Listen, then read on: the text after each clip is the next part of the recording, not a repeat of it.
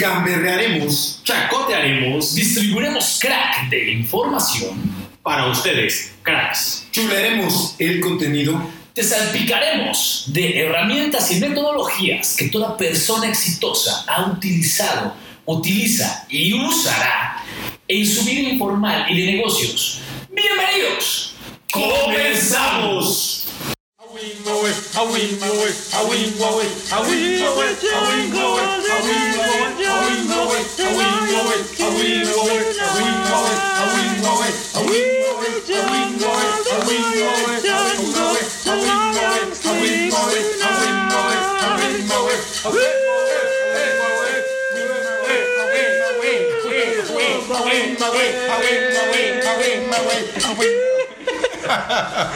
way. Hola, ¿qué tal? Nuestros queridos guerreros y guerreras, nosotros somos The Warriors Band. Les damos la más cordial bienvenida a este, su sexto episodio épico, señores cracks. Tenemos el día de hoy distribuyendo crack de información para todos ustedes. Hoy tenemos unos invitadazos, caray. Yo ya quiero mencionarles quiénes son. Los amamos, los queremos, los valoramos y los estimamos. Nuestros queridos podcast escuchas. ¿Cómo estás, amigo Juan? Muy bien, muchas gracias por estar aquí con nosotros el día de hoy. Otra sorpresa, tenemos más invitados. Vamos a ir con la misma línea de traer gente innovadora, emprendedora, porque vamos dirigidos a todo el mundo, desde la señora que nos va a poder vender unos buenos tacos hasta el emprendedor que quiera hacer. Desde las carnitas. Exactamente. Y como siempre, vamos a traer ideas novedosas, vamos a traerte soluciones, vamos a hablarte un poco de la historia, ¿no? De, de personajes específicos. Ya no vamos a poder invitar al, al maestro este, Sun Tzu. Tzu, pero tenemos muchas más sorpresas. Ah, es que el maestro Sun Tzu ya se fue. O sea, es un pedo, cabrón. Traerlo de, Desenterrarlo. desde China, desenterrarlo, traerlo para acá. No, no, no. La Ese puso de, más cañón con la importación de huesos ya está, está difícil. No, y la pandemia lo puso muy difícil. Carlos, ¿cómo estás? ¿Cómo estás, amigo? Un abrazo a todos enorme, me da gusto tenerlos aquí en el set. Les quiero platicar, yo voy a romper un poquito el estereotipo de lo que están platicando Lemus y, y Jesús. No hay que ser ególatras amigos porque acaba de pasar, ayer hubo partido de fútbol, la Champions. Digo, lo tenía que mencionar, el Barcelona muy, muy ególatra llegó y se comió nada más 8 goles. 8 a 2, algo histórico. ¿Por qué no juegan con Y lo vamos a aterrizar en la lo vamos a aterrizar un poquito en la parte del de la parte del emprendimiento, así que un abrazo a todos y te cedo el micrófono, Jesús. Bueno, pues la verdad es que hoy vamos a tocar un tema súper interesante que es el emprendimiento, señores. Llegó nuestro mero mole, el mero mole de nuestro querido Juan en la estructura, el mero mole de nuestro querido Carlos en la parte psicológica, psicosocial, espiritual y en todo lo que sea tu psique. Ahí te va a llevar nuestro querido Carlos. Y pues su servidor, que ya saben que soy un mendigo mortal. Los amo, los adoro y yo aquí casual llevando la vida loca y viviéndola al mil al mil. Que yo no sé cómo le vamos a hacer para meter 45 minutos con un tema extremadamente amplio. Emprender no es un tema que quepa en una hora. Es todo un proceso, toda una vida. Nuestros invitados nos van a contar lo difícil que puede ser. Sobre todo creo, y nos lo van a comentar ahorita, no sé si en este país es sencillo, no sé si es fácil. De por sí es difícil, pero no sé qué tan complicado se vuelve. Pues mira, hay más allá de que te lo cuenten ellos, yo creo que todos los emprendedores que han hecho algo aquí en el, no solo en este país, sino en el mundo entero, emprender no es fácil, brothers. Esto es un juego solamente para el 9% de la población mundial, así que si eres del 91% restante, hazte un lado, no estorbes, no pasa nada. Nosotros hacemos nuestra chamba, muchas gracias, aunque eso no significa que no los amemos nuestros queridos godines.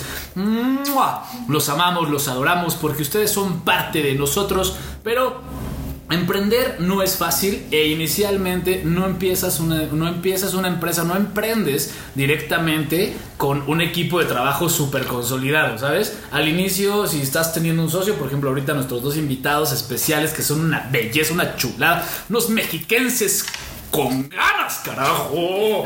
Bien puestos esos pantalones, las faldas y todo lo que traen, porque ahorita les vamos a decir qué es lo que hacen, que es una belleza.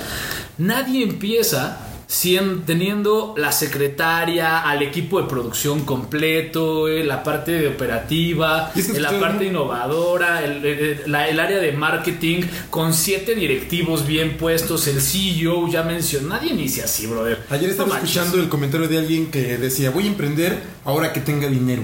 Uf, Entonces, Justamente- Hace ocho días mencionábamos esa parte, ¿no? Que cuánto dinero necesitas para poder emprender. ¿Sabes qué es lo que va a pasar en ese momento? Te van a dar, vas a tener después 60 años y jamás encontraste todo el dinero. güey. Yo quiero emprender ahora que tenga secretaria, que tenga un una Yo también, de ese es mi sueño. Y es que tenemos ese problema bien cabrón, ¿sabes? Y ustedes no me van a dejar mentir ahorita que los presentemos y todo porque son surprise. Hay que guardarlos, hay que guardarlos. Este, eh, no, ustedes no nos van a dejar mentir ahorita. O sea, el emprender es, si no lo haces ahorita, es no lo vas a hacer nunca. O sea, este, este asunto es de agarrarte literalmente los pantalones, ponerte el mandil y empezar a cocinar el asunto. O sea, si no lo haces ahorita, así el emprendimiento se echa a perder. Hay algo muy vaciado que mencionaban hace rato, ¿no? Que, que hablando de emprendimiento, yo siempre lo, lo pongo con la cocina, ¿no? Recordemos que pues, su servidor es cocinero, le late la cocina, le late el asunto, entonces la cocina es, es igual que el emprendimiento, ¿no? Si tú agarras y, lo, y tú tienes una masa para hacer un pastel y la bates demasiado, o sea, lo estás pensando mucho, al final del día esa masa se te va a cortar y va a dejar de funcionar. Porque solamente la estuviste batiendo, batiendo, batiendo, batiendo y no pasó nada más. O sea, no la metiste jamás al horno. Y lo que necesitaba era que la metieras al horno y la dejaras crecer. Claro que por supuesto, emprender con un conocimiento de causa, con una planeación, también ayuda. ¿Estás de acuerdo No, de eso? por es decir, supuesto. aventarte es muy, muy, muy buen inicio, pero también tener, y que de hecho parte de- de- de- de- del ser de nosotros, es ayudar a, esa, a esos nuevos emprendedores, ayudar a gente que quiere, a los que nos están escuchando, a darles herramientas y consejos que pueden ayudarles a resolver problemas que pudieron haber evitado. Ahora, esto que voy a decir no es para quitarle, y discúlpame que te tome la palabra, amigo Carlos. Dale, dale. Vi que estabas Ya, para a entrar, aventarle- exactamente. aventar el Aventar el veneno. Pero te puedo decir algo, o sea, de todas maneras, la estadística de vida de un emprendedor es la misma. De, die- de cada 10 que entran, solamente dos cumplen los 5 años. Los otros 8 revientan en el primer año, en el segundo, o revientan cuando tengan que reventar, porque probablemente no era para ellos, o porque probablemente no lo hicieron bien. Las cosas como son. Entonces, cuando tú te agarras a sentar y estructurar, y solo estructuras, estructuras, estructuras, estructuras, estructuras, y nunca lo avientas, es como poner, es lo que decíamos ahorita del pastel, solamente batir, batir, batir, batir, batir, batir, batir, y nunca hornearlo. Tiene que ser un justo medio. ¿estás Sí, claro. Al Entonces día- te tienes que aventar y empezar a hacerlo.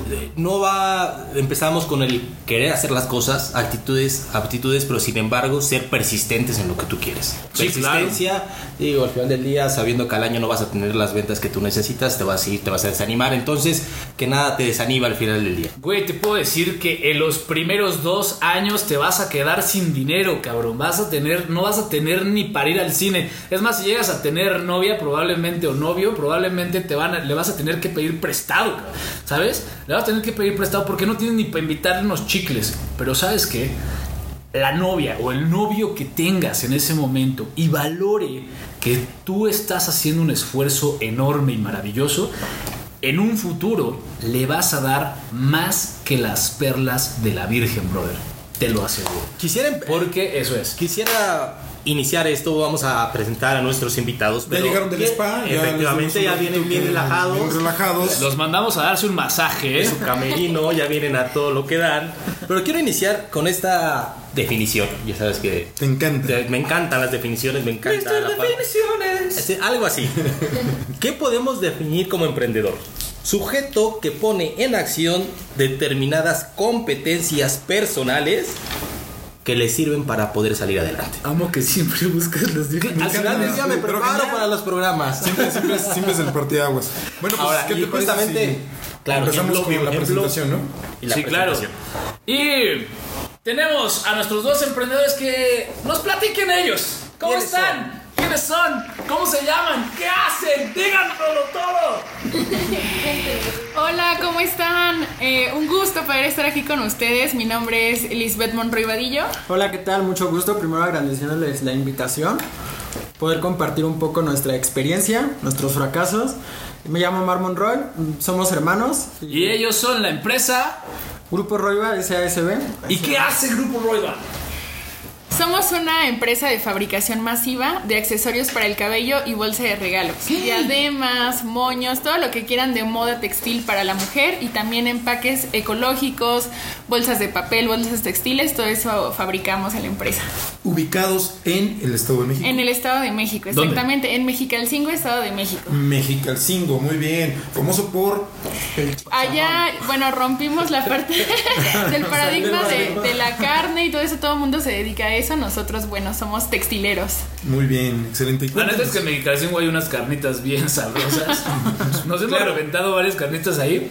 Por eso nuestra Cada que pasamos, 25. Es clásico, sí. Sí, es clásico. que y las, las 25. tostaditas de carne buta. Quien, no, quien no ubica Mexicalcingo está a un lado de 10 Metepec. minutos de Metepec. No, amigo, sobre tres minutos. 3 minutos, 5 Tres minutos, 3 minutos sobre la carretera que va de Toluca a Ixtapan de la Sal. Exacto. Quien no ubique Mexicalcingo, le sugiero agarre Google Maps, coloque Mexicalcingo Estado de México y ya se No dirige. hay más fácil. Me parece. Esas son soluciones. Bueno, y cuéntenos. ¿Qué, ¿Qué más? ¿Qué onda con su empresa? ¿Qué hacen? Muy bien. Bueno, nosotros eh, iniciamos realmente desde 2012, eh, terminando la licenciatura. Bueno, en mi caso, eh, estaba con mucha incertidumbre de ahora qué sigue, ¿no? Acabé ya psicología. Este, ¿qué voy a hacer? Entonces, llevaba una materia emprendedora y empezamos a... Y mi hermano también justamente llevaba una materia emprendedora. En ese entonces nosotros, eh, derivado de un viaje, eh, colocamos una tienda. Bueno, vendíamos, eh, fuimos a Guanajuato, compramos bolsa de mano. Les empecé a vender a mis compañeras de la escuela, ya después todo psicología me debía, maestros y así, ¿no? Entonces con una inversión de 10 mil pesos, que fue lo que compré en Guanajuato, eh, la triplicamos y teníamos como unos 30 mil, 40 mil pesos. Iniciamos nuestra primer tienda de todo a un precio, pero muy básico. Nosotros comprábamos a las tiendas este, y revendíamos totalmente, ¿no? Y después de eso eh, decidimos incubar la empresa en el Tecnológico de Monterrey en el año 2012. Iniciamos, estuvimos un año incubándonos ya que nosotros queríamos importar productos de China. Eh, todo esto surgió por la, creo que como emprendedores, una característica que tenemos es la parte de ser independientes, ¿no? En tiempo, dinero y todo. Pero, como mencionaban, realmente el reto es mayúsculo, es muchísimo. Y ahí estábamos en, una tiempo- en, un, en un tiempo de estudiantes, llevábamos unas materias de emprendimiento, nos surge la idea con, con mis hermanas, Pusimos la primera tienda, empírico todo, así súper chafa, pero bueno, la intención la teníamos. ¿Se chapa por qué? ¿Cómo estuvo eso? Eh, pues todo así que un local- Improvisado. todo improvisado. exacto, Nadie, improvisado. realmente nadie te enseña, no es como que tengas una estructura, no teníamos este... ¿Están de acuerdo que las materias de emprendimiento en la escuela son basura? Son basura. Basura. Totalmente, porque- porque... Yo lo sabía. Eh, Es, es más, no son las de emprendimiento todas, amigo. No, no todas. todas, No, Te voy a no decir por todas. qué. No, no todas. Te voy a decir por O qué sea, la, parte no teórica está chida. La parte teórica está chida, Cuando hay teoría sin práctica, cuando hay teoría sin práctica, no te sirve de No mucho. sirve de Sí, nada. dime cuántos maestros realmente son teóricos y prácticos. De 10, 1. Y eso es algo, ese, materias. ese es un tema muy... Pero meter- pero ese es un punto y aparte. Disculpe que los interrumpamos y sus caras así de estos güeyes ya empezaron a atacarnos, what the fuck, espérense, espérense, espérense, wow, wow, wow, wow, wow. Sí, perdón que nos desvimos, pero eso cae en otro tema. Digo, tu pero, comentario. sí, está pero genial. está atirado tu comentario. Pero realmente concuerdo con, con eso porque, por ejemplo, la materia que tenía yo en... en- yo estudié contaduría y to- todos la veíamos como la materia, la, la para pasarla con 10, ¿no? Así como que la de chocolate. Sí, claro. Pero realmente yo cuando tenía esa materia y nos dejaban, nos dejaban un proyecto, yo decía, no, yo sí lo quiero hacer, o sea, mi proyecto yo lo quiero llevar a cabo, no quiero que sea como nada para pasar. Entonces, ah, abrimos la primera, no teníamos experiencia, obviamente creo que pues, todos abrimos sin experiencia, eso es lógico. Claro. La primera tienda la pusimos súper lejos, como por Atlacomulco. Y Nosotros de estudiábamos, ajá, en el IUM, ahí Nosotros en Metepec. estudiábamos, entonces nos hacíamos de nuestra casa a la tienda como hora y media en carro. Este, el lugar, ¿por qué tan lejos? Pues porque fue el que encontramos. Porque había mucha gente. y dijimos, Había mucha "Allá hay gente, se nos hizo un buen a mercado. hasta allá. Pero realmente no nos daba el tiempo como de estudiar, eh, hacer trabajos, ir a revisar el negocio. Ahí Tendríamos como 19, 18 años, 20 más o menos. ajá. Entonces, pues la, la primera tienda nos duró medio año. ¿Qué edad tienen ahorita?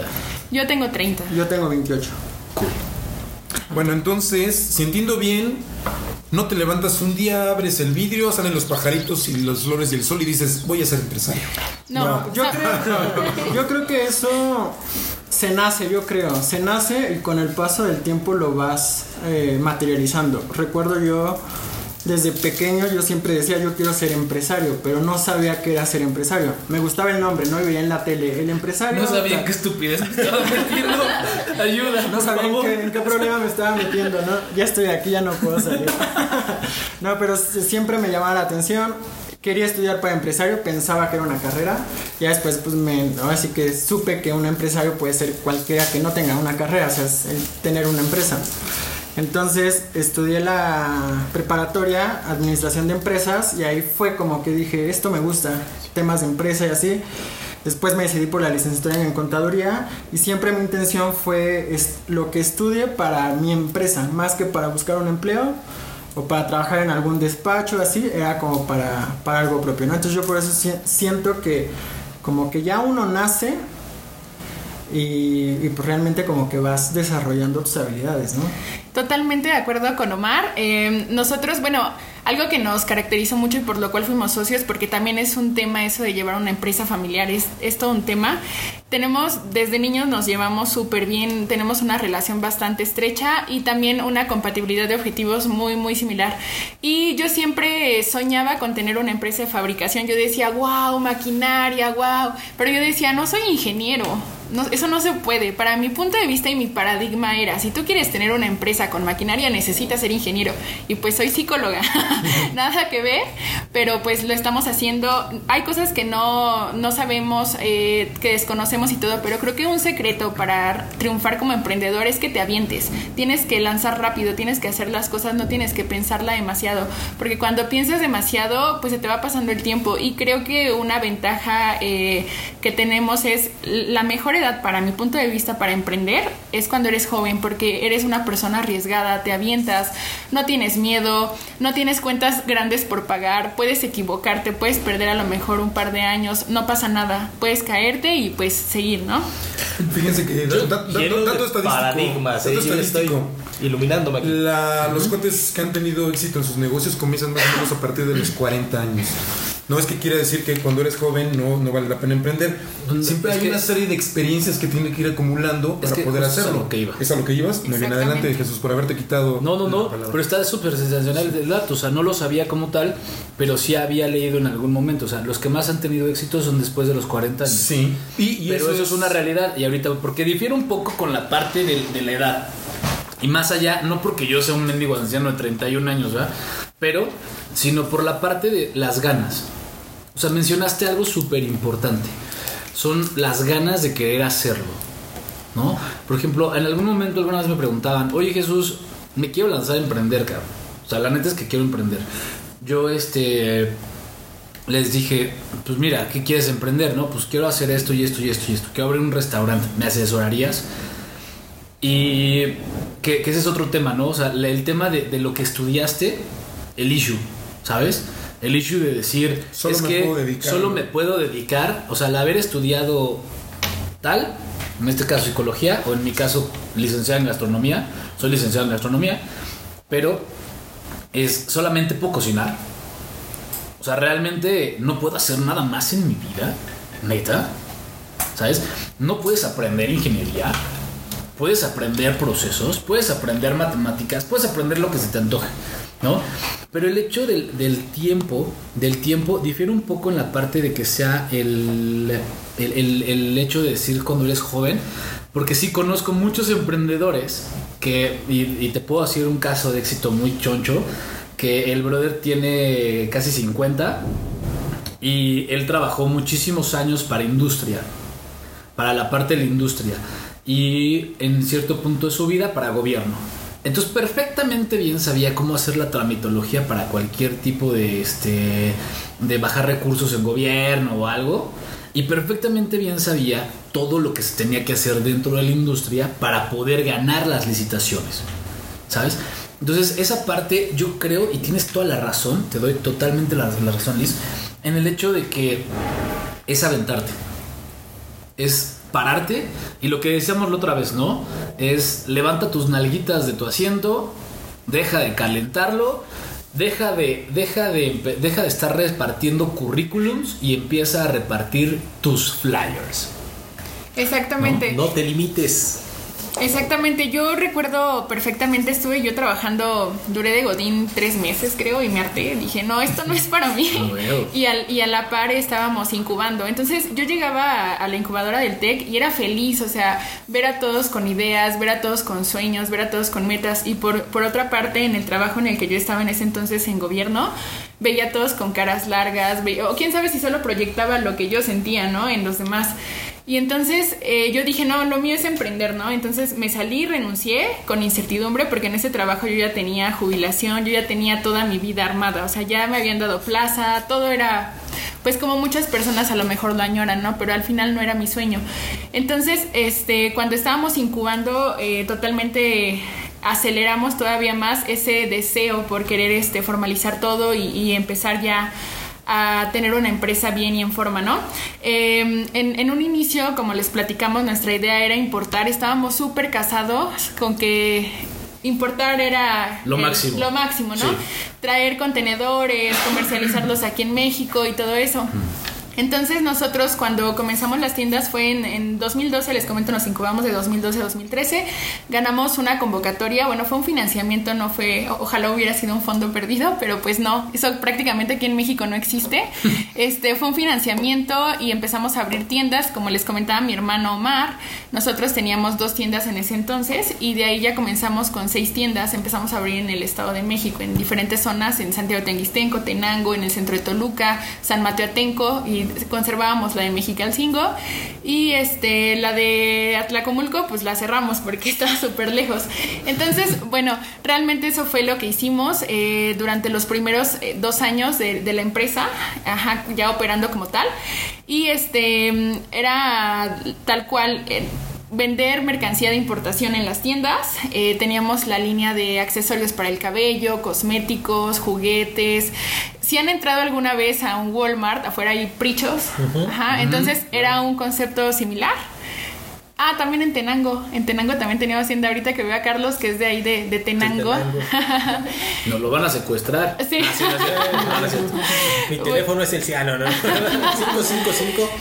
Sí, y entonces este, comenzamos así y hubo pues una época en la que ya mudamos todo a fabricación, que también fue bastante interesante. Ajá, sí, realmente ahí en la parte de las tiendas, pues todo al principio es como que muy, muy padre, ¿no? Vas creciendo, vas vendiendo, piensas que tu crecimiento siempre va a ser hacia arriba y jamás vas a tener picos bajos. Entonces, eso es así que muy Oh, sí, ingenuo pensarlo como emprendedor, porque uno como emprendedor cuando inicia piensas que te va a hacer millonario en medio año. Sí, recuerdo perfecto cuando estábamos en el TEC, Omar es contador, entonces él hacía los estados financieros proyectados y todo eso, ¿no? Y, y los auditores del TEC y todo lo felicitaban mucho y le decían, wow, qué excelentes estos financieros, deberías ve- vender tu modelo aquí al TEC para que todos los que se incuban hagan lo mismo. Y Omar ya se sentía una Ah, sí, ya bien. Y O nuestras... sea, de aquí a Wall Street, ¿no? Sí, "No, ¿Qué pasó? ¿Qué pasó con tu primer estado de resultados? Y tu estado, o sea, cualquier estado financiero que hayas sacado, ¿qué pasó con él? No, pues, o sea, nada que ver. La realidad con la teoría, ¿no? Claro. Sí, Claro, claro, o te sea, platicaba. La teoría di- difiere de Sí, claro, de o la sea, porque, bellísimo. porque realmente te das cuenta que tú te pones metas altas y eso está bien, pero, pero debe ser en cierta forma también como Mesurado. Realistas. Exacto. Realistas, ¿no? Entonces, este, pues nosotros ya nos imaginábamos, no, pues en un año ya voy a tener la casa, el carro, 20 tiendas, y viaje y tal, ¿no? Y realmente pues no es así. Pasó, tuvimos ahí un pequeño, una pequeña crisis que poco a poco las tiendas fueron bajando de ventas, empezamos a quedarnos sin, Madre sin capital, teníamos que pagar renta de ocho locales, este, por lo general teníamos dos, Dos, tres tres empleadas empleados por por tienda. tienda. teníamos en ese entonces siete tiendas, este, pagar siete rentas, pagar financiamiento, porque todo lo que pusimos fue por medio de financiamiento, pagar financiamiento y nos íbamos quedando sin dinero. Llegaba un punto en el que ya no teníamos ni renta, ni financiamiento, ni nada. Entonces, este, nos, empezamos a quedar sin capital.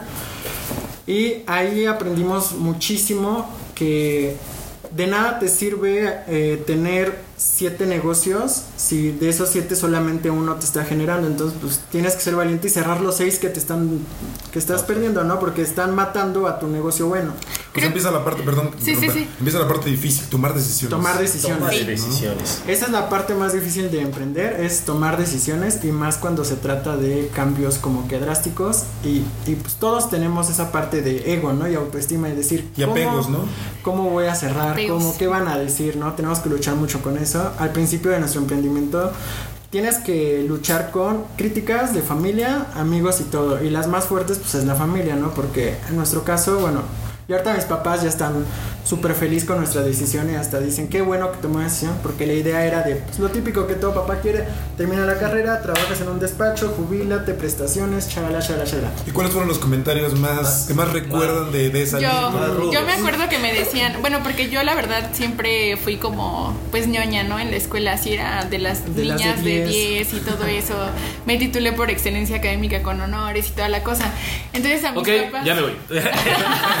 Yo no lo creo. Ya vamos. Yo no lo creo, eh. Pero era buena onda, yo sí pasaba exámenes, yo, yo sí era de las que. Sí, yo sí pasaba todo eso, no era así de solo yo, no. Ya me voy.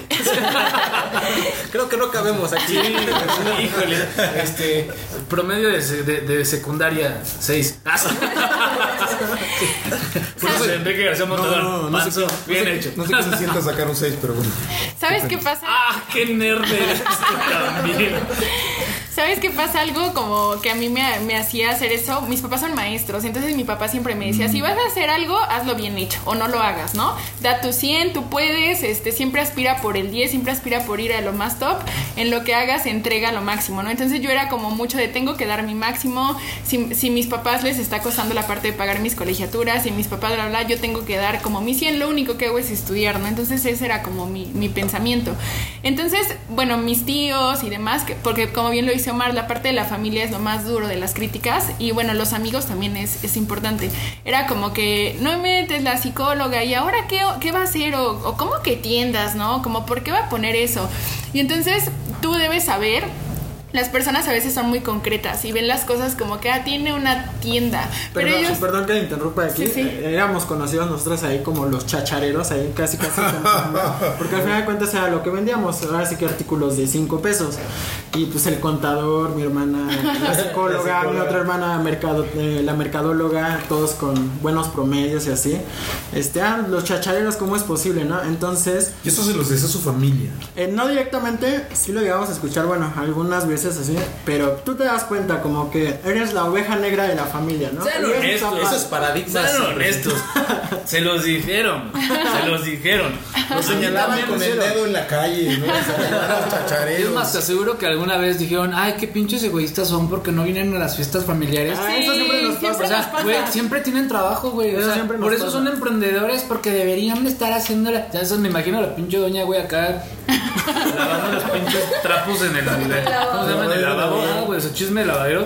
Decir, ay, pero si son emprendedores, entonces ya deberían de tener suficiente dinero como para poder Sí, hacerlo sí, sí, sí. y poder tener tiempo para todos, güey. Güey, chinga tu madre, cabrón. No mames, si no son papas, güey. Estoy escuchando a mis tías. No, te lo juro, cabrón. Es que lo hemos vivido. Y los entiendo, neta. O sea, me estoy Sí, levántate. identificado. Sí, levántate, y ponte a trabajar, haz algo de provecho, ¿no? Eh, Claro, güey.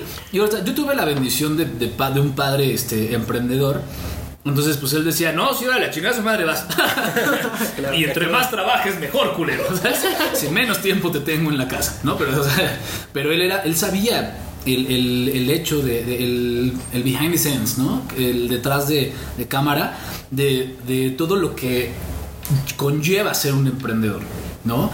Pero sí escuchaba yo a mis tías igual, a mis primos igual. Y, ay, güey, ¿a poco no tienes dinero? Güey, no tengo dinero, cabrón. Güey, pero no mames, tu cuenta bancaria está llena. No, güey, la cuenta bancaria de la empresa está llena, güey. Pero ahí tengo un chingo de pagos, cabrón. Claro. Exacto. Hay que pagar la, la, ru- la luz, la renta, el agua, el gas. Hay que pagar nóminas porque mañana es 15, culero, ¿sabes? O sea, o si pagas por semana o con semana, por ejemplo, ustedes que pagan por destajo, igual Semana supongo que pagan semana a semana, ¿no? Sí. Entonces todo lo que hicieron la semana. Pero sí es un todo un show, ¿no? Algo, algo que me llama la atención, que no han mencionado, me gustaría aquí meter ahí nada más rápido. ¿Por qué se asociaron?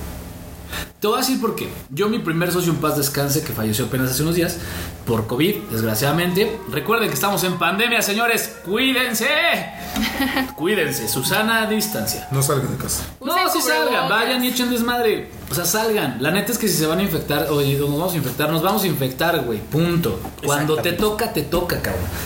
Pero no sean irresponsables. Es- es justamente lo esa la palabra, no hay que ser irresponsables. No seamos irresponsables, ¿no? Si salgan, echen desmadre, vívanla, gozanla, empeden. Nomás no sean irresponsables, cabrón. Regresando al tema. Regresando al tema, ¿no? Este, este dude y yo nos peleamos, ¿no? O sea, yo terminé mal con mi socio, pero porque jamás hubo un tema de de platicar bien las cosas. Ustedes dos son hermanos, probablemente ya estaban acostumbrados a pelear. Hermano que no pelea no es hermano. Pero, pero, ¿por qué se asociaron? ¿Y cómo lo hicieron para conservar? Estaba muy entretenido. Porque muchas plaza. veces el Esa- emprendedor o la gente que quiere emprender se pregunta, oye, ¿emprendo yo solo o emprendo con alguien? ¿No? Yo te lo puedo decir, la parte de emprender solo es súper difícil. Porque toda la carrilla que te echan la recibe un, bro- un brother, ¿no? Un dude. Supongo que Cap se la divide, ¿no? Sí. Exactamente. Creo que, o sea, algo que tienes que tener en cuenta cuando buscas a un socio es que tengas compatibilidad de objetivos totalmente y que la persona esté dispuesta a entrarle al trabajo, a que si te tienes que desvelar hasta las 3 de la mañana por estar haciendo tu plan de negocios, por estar buscando clientes, que si hay 5 pesos y nos tocan 2 y 2, ambos compartamos esa parte de responsabilidad. Entonces tienes que ser muy cuidadoso, ¿no? No es como que, a ver, tú me caíste bien y vamos a ser socios, ¿no? Yo con Omar, y en este caso, bueno, también mi hermana iniciamos la empresa, ahorita la manejamos separada, la parte de fabricación de bolsa de regalo la maneja mi hermana Cari y la parte de accesorios para el cabello la manejamos mi hermano Omar y yo. Entonces, este, creo que una parte bastante importante de eso es la compatibilidad de objetivos, el, el- trabajar pues súper arduo y para mí, sí, definitivamente emprender solo es muy difícil. Este, porque de repente vienen esa parte de crisis económicas, la parte de críticas, la parte de, pues trabajo muy pesado. Cuando tienes a alguien, pues compartes todo, ¿no? Y cuando a lo mejor hay días, porque a todos nos pasa, ¿no? Que no estamos motivados y digo eso no, no pasa nada si no estás motivado. Lo que tienes que hacer es ser disciplinado, ¿no? Y tener a esa persona al lado que, que te impulse y te diga, hey, recuerda nuestro objetivo, tenemos que seguirle y, y todo eso, pues ayuda bastante. Sí, realmente el, el, el aventárselo una solo sí es muy complicado porque todo te cae, ¿no? Entonces ya sí con Liz y yo pues nos repartimos eh, cuando hay problemas como que la mitad y la mitad y ya es más fácil como que soportarlo, ¿no? Pasa, pues somos humanos, hay días en los que estás desmotivado, hay días en los que no te sientes como que con esa con esa motivación y pues siempre es bueno tener a esa persona que échale vamos, podemos. Si para los amigos que nos están escuchando, ¿qué consejo le darían en el caso de hablar un socio? ¿Qué es lo más importante? ¿Qué, qué es lo que dirían ustedes? Hagan esto para que puedan tener un buen vínculo con el socio. Yo considero que la compartir como que metas en conjunto. Metas en conjunto. Para mí, como que siento que tienes que tener el mismo objetivo, porque si a lo mejor, vámonos al caso de mí y Liz, yo mi objetivo es exportar y Liz quiere nada más atacar lo nacional, vamos a estar en conflictos de que es que tú nada más quieres esto, es que yo, es que como que ahí empieza a fracturarse, ¿no? Entonces yo siento que debe haber como que una meta en conjunto, saber para dónde va. Y este, creo que es lo más, bueno, entre muchos temas yo creo que es como que lo más importante. Y también debe haber diferencia en la parte de personalidades, porque por ejemplo yo soy como muy eh, emocional y todo eso. Yo soy, yo a mí en la empresa me toca toda la parte de cerrar negociaciones, de reunirme con dueños. A lo mejor ahorita les, bueno, les vamos a platicar un poquito más. Le vendemos a una cadena de franquicias, entonces a mí me toca toda esa parte del contacto. Omar es la parte de, estru- de estructura, Omar es la parte contable, es la parte de números. Yo a veces tomo decisiones de manera más impulsiva de sí, sí, hay que aceptar ese pedido, hay que hacerlo. Y Omar me dice, "Ey, re- espera, los números están así, podemos tomar estas decisiones, esto sí, esto no. Entonces un socio debe venir a complementarte. Un socio o te viene a aportar capital o te viene a aportar algo intelectual en tu empresa, pero no puedes tener a alguien nada más como que de, ah, bueno, pues meto a mi hermano a lo mejor y no me aporta nada, ¿no? Debe venir a, a- a entregarle un plus a tu empresa. Yo quisiera saber cómo se llevan, cuál es su, com- su comunicación entre ustedes dos, cómo, ¿Cuál es ese ¿Cómo canal? manejan eso? ¿Cómo Yo- yo te manejan digo- esa parte? Yo te digo, nuestra comunicación es, es tan buena que de repente, en la, no sé, por lo general vamos al gimnasio, ¿no? Y también lo hacemos, o sea, vamos juntos al gimnasio, nos llevamos súper bien. Salimos del gimnasio y Omar va vestido exactamente igual que yo. Nos ha pasado muchas veces y así de, ¿por qué rayos te trajiste camisa roja con Pues tú, ¿por qué te la trajiste? Pues no sé, se me antojó y vestirme así a mí también. Y entonces como de, ay, qué oso, ¿no? Nos van a ver iguales. Entonces, tenemos como, como Es ya, como ya una como una conexión, o sea, como una conexión ya mental muy cañona, o sea, de solo con vernos, de la parte de, yo también estaba pensando eso, justo te iba a decir eso, o sea, ya es una conexión, pues de, de toda la vida nos, nos conocemos, siempre nos hemos llevado bien, siempre nos hemos cuidado, entonces ya es como, como muy, muy estrecha la relación. Cuando nos enojamos, porque obviamente nos enojamos en la empresa de repente de que, oye, esto, este dinero dónde se fue, oye, este pago, ¿por qué? Bla, bla, ¿por qué tomaste esta decisión? Oye, ¿qué crees? Cerré este trato y creo que no fue lo correcto nos enojamos a lo mejor, pero en dos horas estamos hablando y bien. O sea, jamás nuestras peleas han sido tan grandes de un día. O sea, yo no, no, nunca. O sea, son así de rápido desde la Tú solución. acabas de tocar un tema súper interesante, las peleas. ¿Cómo las llevas? Eso iba a preguntar, justamente lo mismo. Pues nos comunicamos, cedemos. Bueno, es que aquí tiene que ver mucho, así que la personalidad, ¿no? Yo soy más reservado, más analítico, Lisa es más explosiva, más así, entonces yo sé que cuando Lisa está enojada, así que la dejo que se calme, la escucho y ya después lo platicamos, ¿no? Porque si nos ponemos los dos a gritarnos, pues, pues se va a volver más, ¿no? Entonces creo que Yo, yo creo que ahí es algo, amigo, que, que se, se- se trata también sobre la parte del desapego de emociones. Y tú sabes un chorro de eso. Yo les quería preguntar justamente que nos dijeran cuáles, cuáles son los pasos para poder solucionar problemas dentro de un emprendimiento en dúo. ¿Cuáles son los pasos? Eh, decías que eres mesurado, que la entiendes, pero sin embargo existe, o qué les dirían a nuestros escuchas Sí, igual no son para que no sean tan acelerados. Sí, igual no son conscientes, pero vamos a analizar Porque un poquito ahorita aquí. que las emociones- ¿Cuáles consideran ustedes que deberían ser esos Perdón, pasos? no? amigo, es que yo estoy casado mucho con esta frase y te felicito, Omar, que dicen que las emociones no entienden razones, ¿no? Y el de repente tomar una crítica con eh, la madurez necesaria para no terminar peleando es de admirarse. Por eso les pregunto cómo se da la solución de problemas o qué hacen. Hay una receta mágica, ¿qué, qué, qué pasa ahí? Pues bueno, yo creo que cuando emprendes tienes que tener claro que antes que tú, o sea, como emprendedor siempre el ego queda al lado. Ok. Tú pasas a segundo término en el sentido de que primero mis trabajadores pagarles nómina, primero mi renta, primero este pagar financiamiento, primero la compra de mis insumos y después pasas tú. Entonces, cuando hay un problema fuerte en la empresa, tienes que soltar eso y decir, bueno, el objetivo es este, no por estar enojados vamos a tener que este, pues vamos a romper esto, lo vamos a hacer mal, ¿no? Entonces, tienes que soltar rápido. Inteligencia emocional en su mero apogeo. Digo, para, quienes, para quienes escuchan, es muy importante esto para darle un, un- un sentido eh, eh, de, de lo que ya está estudiado. La manera en que alguien pone objetivos y el trabajo en equipo se refiere a que la empresa tiene un objetivo primordial y los integrantes del equipo anteponen sus objetivos personales a los objetivos de la compañía. Esto es lo que estamos hablando. Y es el sentir de las empresas de siempre. Es decir, lo más importante es el objetivo en común que tienen para llevarlo a cabo. Por eso es lo que platicábamos en una sesión, me parece que hace dos sesiones, la importancia de tener objetivos bien claros. Bien claros. Y tener equipos de trabajo bien definidos. Alineados a esos Todos objetivos. jalan parejo. Todos son muy buenos. Muy Todos bueno. jalan parejo. No, los felicito. Padrísimo. Jesús. Hola. Estoy, estoy dibujando. Estoy dibujando. Estaba haciendo unas anotaciones. Es que lo que quiero hacer es darles una serie de pasos para un correcto emprendimiento, ¿no? O sea, esta serie de pasos inicialmente, o sea, bueno, ahorita no, las, las voy a terminar de estructurar y se las voy a decir, ¿no? Porque yo ya las tengo bases, pero es algo que eh, muchas veces nos ponemos a escuchar a las personas. Soy una persona demasiado eh, como muy visual y escucho demasiado y suelo hacer conjet- no hacer conjeturas, perdón, sino hacer un análisis de lo que las personas están diciendo y me gustan mucho las estadísticas. Resulta que del 100% de las personas que hablan sobre un emprendimiento hablan inicialmente sobre un sueño. ¿No? Es que yo siempre quise ser emprendedor, pero es que sí, es que no sabía qué hacer, pero bla, bla, bla, todo eso. Una, un sueño no es aquel que digas, ah, nomás soñé con un pony, güey, este se convirtió en un unicornio. Está, está padre, ¿no? O sea, está súper chida tu fantasía. Pero un sueño muchas veces no es solamente el sueño de decir, y, que existe, ¿sabes? El sueño de decir, oye, quiero ser el mejor, el mejor, quiero tener el mejor café del mundo.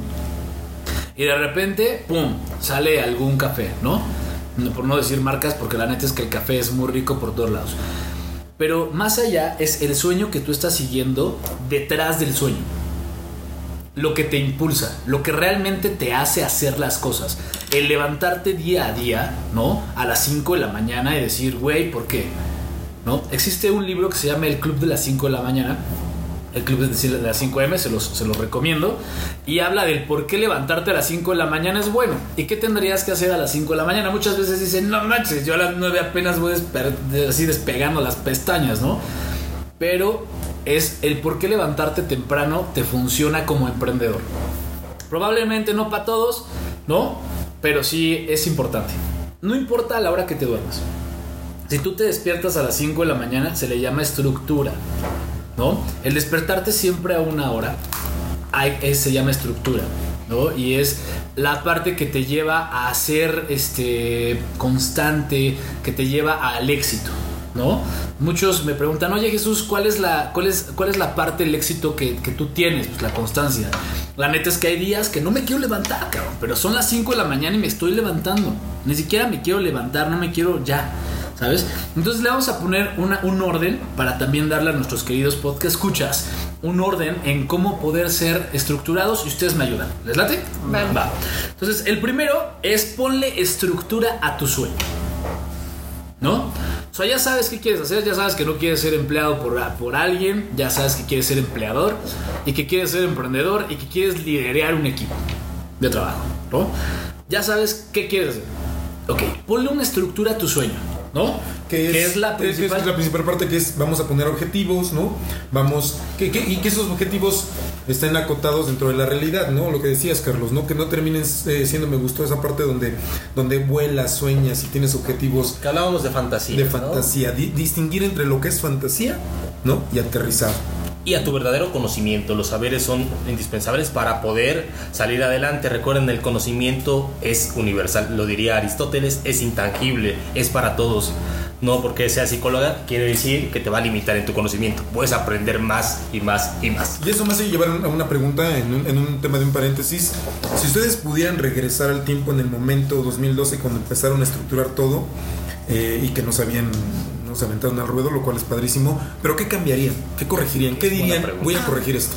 Am, creo que todo, todo, absolutamente todo lo que haces te lleva a algo. Como les hemos platicado, bueno, les platicamos como la primera parte de cómo iniciamos las tiendas, pero muchas veces como personas nos da como pena aceptar esa parte de fracasos, ¿no? Y es como que no, todo va excelente, todo va maravilloso en mi emprendimiento, voy súper bien y todo, pero, pero realmente esos momentos son los que te hacen sacar algo más interesante. Como les platicamos con las tiendas, cuando empezamos como que a tronarlas, nos quedamos sin flujo de efectivo y detectamos la oportunidad eh, de fabricar nosotros dos líneas de, de nuestros productos que, que en ese momento se estaban vendiendo bastante, que eran los accesorios para el cabello textiles y la bolsa de regalo de papel. Entonces, este, cuando nosotros comenzamos esa parte de, de fabricar, de pasar de ser importadores a pasar a fabricar, dentro de nuestros clientes nos este nosotros les comprábamos también importadores. Entonces una vez eh, se me ocurrió teníamos una junta con el dueño de una de esas empresas y yo dije ah voy a llevar mi primer prototipo de diadema no entonces la diadema fea estaba pues no era la- lo máximo y también en ese entonces este sacábamos subastas eh, nos metíamos a subastas y teníamos un lote de, de agendas y de mochilas me acuerdo. Entonces este llevamos los prototipos y yo dije obvio van a querer las mochilas y obvio van a querer las agendas pero quién sabe si quieran la diadema no y entonces ve el chico de compras mi diadema y me dice oye esas las fabricas y yo así de sí y me dice, ah, ¿cuánto cuesta, no? Ya le di el precio. Y este, y me dice, oye, esas están ahorita súper de moda aquí en México, me las han pedido, pero no las consigo con los chinos. Y yo así de, ah, pues te las podemos fabricar. Y él me dijo, ok, quiero 50 mil unidades. ¿Para cuándo me las tienes? Y fue así de, To the fuck. no puede ser. Porque les cuento que nosotros empezamos en, en una recámara de la casa con la máquina de mi mamá casera. Obvio la quemamos y todavía se la debemos. Lo, lo siento, ma. Señora, se lo van a pagar un día. Algún día le van a pagar eso. La neta, la neta es que no, pero. Pero gracias, ma. Y entonces eso fue en diciembre y ya se venía cierre de año. Y entonces me recuerdo perfecto en la cena de Navidad, nosotros estábamos mitad en la cena y mitad terminando de empaquetar y todo, porque ese pedido nos los aventamos así familiar. O sea, de verdad no teníamos maquinaria, no teníamos este un espacio físico ni O sea, nada, pero cara de no fue- y dijiste, sí, te las puedo fabricar. Claro, yo, o sea, porque como emprendedor, como emprendedor las oportunidades se te presentan una vez, no le vas a decir a esa persona, híjole, es que crees que ahorita todavía no, pero más, más adelantito, no, Wow. lo hacemos, va, Ya te las ve, tenemos. El, el cómo aparecerá después. El cómo aparecerá después, pero ahorita Eso tengo la oportunidad, va, lo hago. Entonces le dije al chico, sí, claro que sí, te las podemos tener. ¿Para cuándo me las tienes? Me urge que lleguen antes de Año Nuevo porque se vienen ventas fuertes, bla, bla, bla. Estaría genial antes de Navidad. Y yo dije, no. Y ustedes no están viendo, Navidad. ustedes no pueden ver a Lisbeth, pero eh, hizo la semejanza, yo creo, y puso una sonrisa así de, sí, claro, te la tenemos. Claro que te las Una seguridad tenemos. impresionante. Y entonces. Es que te tienes que tragar esa inseguridad, ¿sabes? Sí, y decir, sí, sí, sí, claro. Por dentro O sea, estás temblando. Yo tengo que Claro. aceptar que varios, varios negocios aquí también los hemos cerrado. Diciendo, sí, sí, sí, claro que puedo, güey, sí, sí, sí. Y Tú por por dentro, dentro. ¿Cómo chingados le voy a hacer, güey? ¿Qué pedo? No tengo ni el material, cabrón. ¿En qué me acabo de meter? sí, no? claro. Pero las oportunidades, como les digo, se Y aparte presentan les, das, y vez. aparte les das tiempos, ¿no? Así de, sí, claro, en una semana sí pedo. Así yo les Sí, dije, yo les dije 15 días. Entonces, en 15 días, 50 mil unidades, lo hicimos. No me pregunten cómo no dormimos, pero lo teníamos listo. Les entregamos porque me dijo, quiero este en todas las gamas, quiero de florecitas, quiero en colores neón, quiero. Y yo, sí, sí, sí, claro. Bueno, lo tuvimos listo, lo entregamos en su bodega y como a, la- a los 15 días ya pasando Año Nuevo nos fuimos bien felices de vacaciones. Y este me dice Liz, se acabó todo, quiero más, pero ahora quiero que me vendas más. ¿Qué otros modelos tienes? Y yo solo tenía un modelo de accesorio y era así como, es lo único. Pero fue así como que no, tengo que sacar más. Bueno, al día de hoy, eso les estoy hablando fue en 2016, diciembre de 2016. Al día de hoy tenemos 250 modelos de accesorios para el cabello y de bolsa de regalo. Somos súper especialistas en todo ello. Wow. Estamos. Eh, y de igual manera vendemos todo esto de mayorista. Nosotros, como les decía, estábamos súper casados con lo chino. Eh, y nos dimos cuenta de que aquí en México podemos hacer grandes cosas. Nuestros precios, se los juro, no es que les quiera vender, al final les voy a pasar la página por si quieren comprar, claro, pero son bastante eh, similares a los chinos, o sea, se puede, ¿no? Eh, Eso es, es realmente son paradigmas de que dicen, no, es que no se puede competir con lo chino, es que no sé qué, bueno, obviamente ellos ya llevan un caminazo recorrido y bueno, no, no va a ser lo mismo, ¿no? Que a lo mejor tú que llevas un par de años, pero claro que se puede. Ahorita a- hay una cadena de franquicias que nos está comprando todo esto, lo traía de, de importación, todo lo traía de China o de Estados Unidos y cuando empezó a ver nuestros productos nos dijo, oye, tú me puedes maquilar todo eso, es que yo lo encuentro en México pero informal, hay señoras que hacen moños pero no me tienen los mismos modelos, sus tiempos, sus tiempos de entrega son súper tardados, no me facturan y yo le decía, no, yo te facturo, yo te tengo los modelos todo el año, si tú ocupas esta diadema en enero, en febrero, en diciembre, en el mes que tú quieras te la tengo. Hago que llegue a tu bodega. Hago que llegue a tu bodega por medio de paquetería, te puedo dar créditos, te puedo maquilar tu marca, si tu marca es moñitos, no sé qué, yo te la puedo poner en tu moño para que tú difundas tu marca, porque a todas las empresas es lo que nos interesa, más que difundir marcas de terceros, nuestra propia marca. Entonces yo le pongo tu marca a mi producto y te lo puedo hacer, ¿no? Entonces comenzamos nosotros e- ese cliente ahorita es pues el más importante que tenemos y este tienen eh, bueno empezaron a abrir tiendas en España en Guatemala ahorita ya parte de nuestra producción se fue a España hace como un mes más o menos ahorita está por irse a Guatemala a otra parte digo por medio de ellos nuestro sueño es en algún momento exportar por nuestra cuenta pero bueno ahorita ha sido bastante de apalancarte y creo que como me preguntabas si hubiera algo que cambiar me voy a escuchar muy cursi pero creo que si hubiésemos cambiado algo y en las tiendas nos hubiese ido excelente, no estaríamos ahorita fabricando. Excelente, qué buena respuesta. Y quiero que sepan que han llegado a esto sin explotar a la gente china.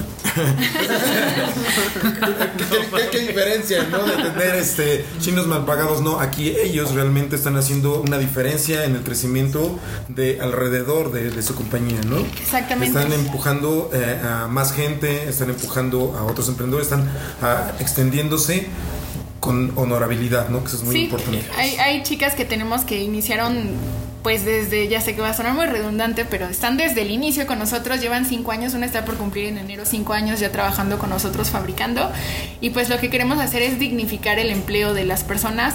Eh, tenemos, eh, eh, tratamos de tener instalaciones bonitas, un comedor agradable en donde ellas se sientan contentas. Además, nuestro trato siempre como jefes es bastante humano, o sea, no somos como así de venir de malas y contestar y todo, y es un denominador común. Todas las chicas que han trabajado con nosotros nos los dicen, wow, es que nunca había tenido este, eh, jefes tan jóvenes o tan buena onda, tan humanos, bla, bla, bla. Entonces creo que no está peleado el hecho de que seas jefe con el hecho de que, de que seas como el capataz, ¿no? Yo sí, estoy, yo sí estoy peleado con la palabra jefe. Liz para presidente. Liz para presidente. No, nos tiene bien motivados. Estoy peleado con la palabra jefe, porque jefe, nuestro querido Mr. Definiciones, nos lo dirá después. La parte de sección, jefe es algo, es muy cuadrado, muy estructurado. Yo te puedo decir que ustedes ya no son jefes, ustedes son líderes. Porque enseñan. Un líder enseña, un Transmite. líder muestra, un líder transmite, cambia Transforma. formas de pensamiento, transmite mil y un cosas totalmente distintas a lo que realmente el mundo percibe como un jefe.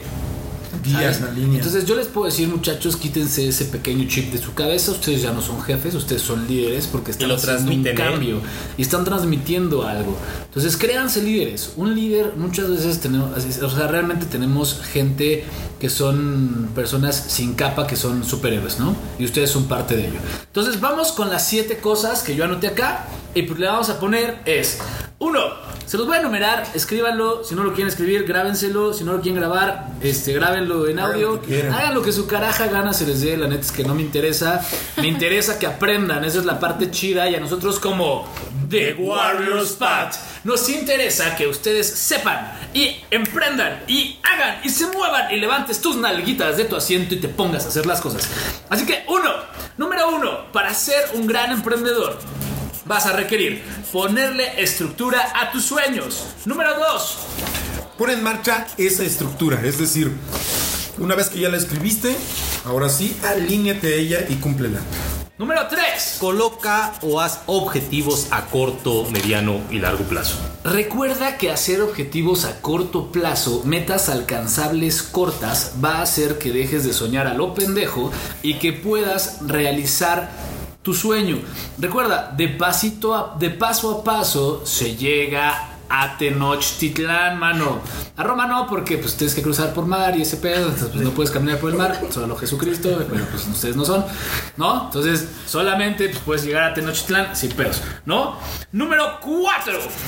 Pon tu ego en un cajón y por favor, échale llave. Que nadie lo vuelva a encontrar. Sí. Número 5.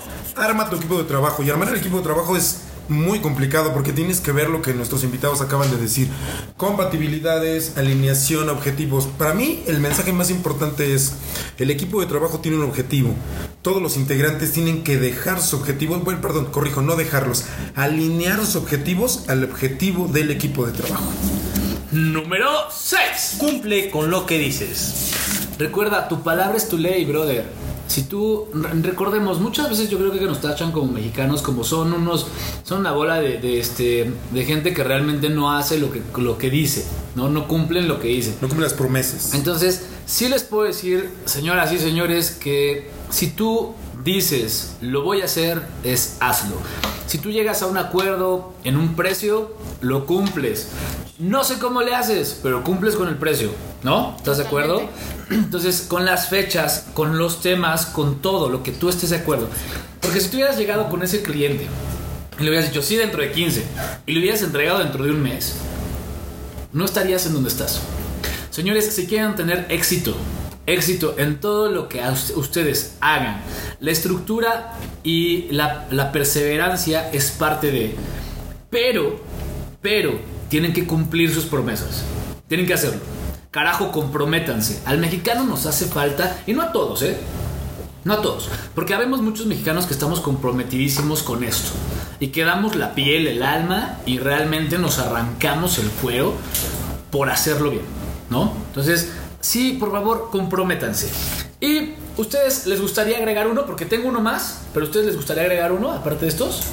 Ah, para mí sería trabajar como burro el tiempo que sea necesario. Bueno, si se aburren, pues no hay tanto Tienes, tienes que sacrificar fiestas, tienes que sacrificar a lo mejor alguna relación eh, que no que no vaya compatible contigo, que a lo mejor te diga, ¿por qué no me das tiempo? ¿Por qué bla bla bla bla? A veces es necesario hacerlo, es necesario sacrificar fiestas y todo eso. Entonces tienes que ser disciplinado y trabajador y dar tu 200% para que las cosas sucedan. Sí, yo siento que es la constancia. O sea, día a día, día a día, la gota constante eh, hace un agujero en la roca, ¿no? Entonces, día a día, la constancia es para mí lo más importante. La disciplina y la constancia harán que tu camino labrado sea más sencillo para llegar a la cima de la montaña. Recuerda, y número, último número, es el número 7 que teníamos acá, pero es el 9, ¿no? Después de, dos, después de este agregado. Innova y jamás te, te estanques, jamás te detengas. Si tú estancas tu creatividad de crear cosas nuevas y de crear procesos distintos, ¿no? Porque también en los procesos se innova, mi querido Juan. supuesto. Aunque tú no lo creas porque eres una cuadratura perfecta. Es el cuadrado Es perfecto. el cuadrado Ah, este perfecto. juego es el cuadrado perfecto. Aquí le dicen binomio cuadrado Juan. Es una perfección impresionante la de nuestro amigo. Pero tener un pensamiento innovador y un pensamiento creativo no es sencillo. Y aquí en nuestra red, en Warrospad, podemos ayudarte. Creo que ese es el punto específico donde podemos encauzarte, podemos darte herramientas, podemos empujar ¿no? ese pensamiento creativo. No es sencillo adquirirlo. Ahora quiero ir a una parte antes de llegar a lo último y es hora de ir a comerciales. Métanse a nuestras redes sociales y por favor a www.desarrollocompetitivo.com y entren a nuestras este a, a la página y vean que ahí tenemos diferentes conferencias, talleres, diplomados, este Cursos. cursos, talleres, Herramientas. y certificaciones que les pueden ayudar para que tú como emprendedor y tu empresa crezca. Ahorita estamos llevando mucho la norma 35 que está como muy de modita, ¿no? No, deja, no hagas que te vayan a, a, A este, multar. a multar. Una multita de voladora. 250 mil varitos pues, está sabrosa, ¿verdad? No todo el mundo los tiene. Medio y es la más baja, por cierto, ¿eh? Aguas. Medio melón, medio melón. Es de medio melón también, la otra, la que sigue. Y así se pueden ir. Así- Hasta donde quieran. una- hasta donde guste, porque hay una multa como de un millón doscientos mil, una cosa así. Pues aguas, ¿no? Entonces, métanse a- también a nuestras redes sociales, busquen The Warriors Path en YouTube y vean lo que estamos haciendo, lo que estamos generando. Métanse a nuestras conferencias, métanse a todos los lugares habidos y por haber de este bellísimo lugar que somos The Warriors Path. Y regresamos de comerciales. Vamos a cerrar, ¿verdad? Y esto vamos a cerrar. Me gustaría cerrar con esta frase. Que te esté yendo bien no significa que estés bien. Siempre puedes ir por más y mejorar día a día. ¿No? Entonces, díganos sus redes sociales, por favor, en dónde los encontramos, dónde podemos ir a comprar diademas, aunque yo esté pelón, no importa. Díganos, porque tengo hermanas y ustedes también tienen puedes poner una peluca o algo. Sí, claro, y me veré súper sensual. Barba, Díganos con ustedes. ¿Cómo ¿qué los más? ¿Qué- ¿Cómo encontramos? los encontramos? ¿Dónde? ¿Cuándo? ¿Qué hora? ¿Cómo? ¿A qué hora salen por el pan? Bueno, nos pueden encontrar por medio de Mercado Libre, como Royba, nuestra tienda oficial. Royban. Royba con Y. Royban. ¿Lo, lo, lo podemos deletrear? R-O-Y, B de bueno, A, D. D. Son la combinación de nuestros apellidos, Roy de Monroy, Bad de Vadillo. Muy bien. Comercial. R-O-Y-B-D. B-A-D. Ajá. Ah, B-A-D. B-A-D. Roy. R-O-Y-B-A-D. D. Ajá. O por nuestra página web que es www.distribuidorachipprice.com. Wow. Y también en Facebook como distribuidora Chip Price. Cheap Price. Brothers, vayan, cómprense unas diademas, unos moños, compren el regalo, por favor. Ahí está la bolsa. Es biodegradable, ¿no? Además, esto es para hacer negocio. ¿eh? Si no usas diademas, si no usas moños, no importa. Puedes montar tu tienda y, y la utilidad que le sacas por producto es como del 300%. Una diadema que te cuesta 2 pesos, la vendes en Quiero una franquicia. 7, Dios mío. 10 pesos, lo que sea. Para hacer negocio, todos los que quieren emprender pueden iniciar con nosotros. Es correcto, escríbanles a sus redes sociales, escríbanles a nosotros Y sí, y señoras y señores, nos vemos en la próxima porque ya vamos a llegar casi a la hora. Es el segundo podcast que casi llegamos a la hora, carajo. Pero bien, lo estamos haciendo bien. Nuestro querido Emanuel se aventará nuestras voces como si sea unas 60 veces en lo que lo edita y ese pedo, pero va a estar muy bueno. Así que escúchenos, por favor, y Gracias. distribuyan el podcast, se los vamos a pasar. También ustedes pásenlo. Nuestros queridos podcast escuchas, nosotros somos The Warriors Pact. Los amamos, los queremos, los adoramos, los bendecimos. ¡Mua! Besos en el uyuyuy, en las mejillas, en donde quieran. Les agradecemos mucho haber estado con nosotros, a los invitados, por supuesto, un aplauso, la verdad es que es diferencia. dos. Muchas gracias. Gracias. Pues vámonos, que ya es tarde. Inteligencia emocional. Siguiente capítulo. Siguiente capítulo. Ah, ya lo sacamos. Inteligencia emocional, no se lo pierdan. No, no es cierto. Teníamos que sacar papelitos, ¿no? Sí, exactamente. ¿Dónde están los papelitos, güey? No sé, pero. Ya valieron de ver. No, Sí, los no. papelitos después. No Pero bueno, no pasa saliendo, nada. pues está saliendo de la caja y dijimos que papelitos. Rifa. Rifa. Y si no rifa, no rife. Cuídense mucho. Un abrazo Bye, bye. enorme. Bye. ¡Nos amamos!